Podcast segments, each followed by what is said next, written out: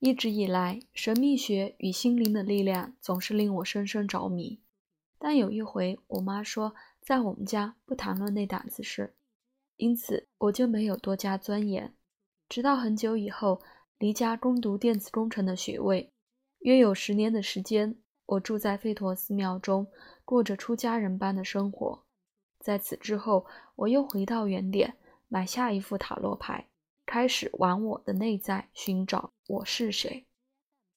当时约莫是一九九七年，我自此发现塔罗牌是自我探索与规划生活的极佳工具。我不是灵媒，也不懂读心术，更不能与亡者沟通，也无法在常理判断之外正确的预测未来。我为自己或他人解读塔罗牌的能力，完全来自于广泛的生活经验。以及我为了了解物质与非物质世界的真理所付出的一切努力。记得某本科幻小说里有一位人物，他出身军旅，打算放下一切出家修行，后来却被征召指挥一场星际任务，在过程中他一次又一次的自我改造，深深引起我的共鸣。在我的人生规划中，我曾经打算当个工程师，但在努力追寻快乐与生活情趣的过程中，渐渐改变了初衷。现在的我教授塔罗牌，援救流浪猫，下一步会做什么？嗯，谁知道呢？撰写本书是为了想和大家分享我的发现。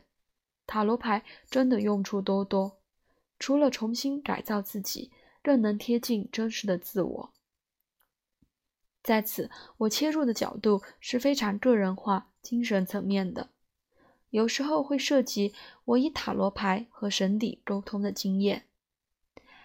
没有排挤特定宗教或没有宗教者的意思，宗教信仰者的意思，纯粹只是我个人的习惯用语。本书是我个人如何使用塔罗牌的经验之谈。没有绝对的对错。当你阅读本书或使用塔罗牌时，请聆听自我内在的智慧。同时，也欢迎你来我的网站三 w 点 tarotgoddess 点 net 逛逛，分享你的观点。